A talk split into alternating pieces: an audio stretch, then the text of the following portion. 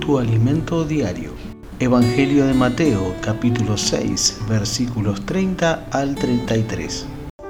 Si Dios cuida de manera tan maravillosa a las flores silvestres que hoy están y mañana se echan al fuego, tengan por seguro que cuidará de ustedes. ¿Por qué tienen tan poca fe? Así que no se preocupen por todo eso diciendo, ¿qué comeremos? ¿Qué beberemos? ¿Qué ropa nos pondremos? Esas cosas dominan el pensamiento de los incrédulos, pero su Padre Celestial ya conoce todas sus necesidades. Busquen el reino de Dios por encima de todo lo demás y lleven una vida justa, y Él les dará todo lo que necesiten.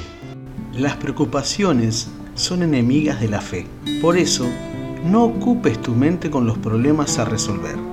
Ocúpate de buscar a Dios, de hacer su voluntad, confiando totalmente que del cielo viene todo lo que necesitas en la tierra.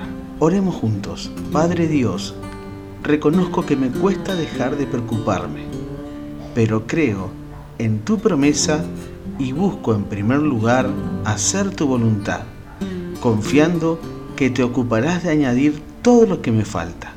En el nombre de Jesús, amén. Que tengas un bendecido jueves.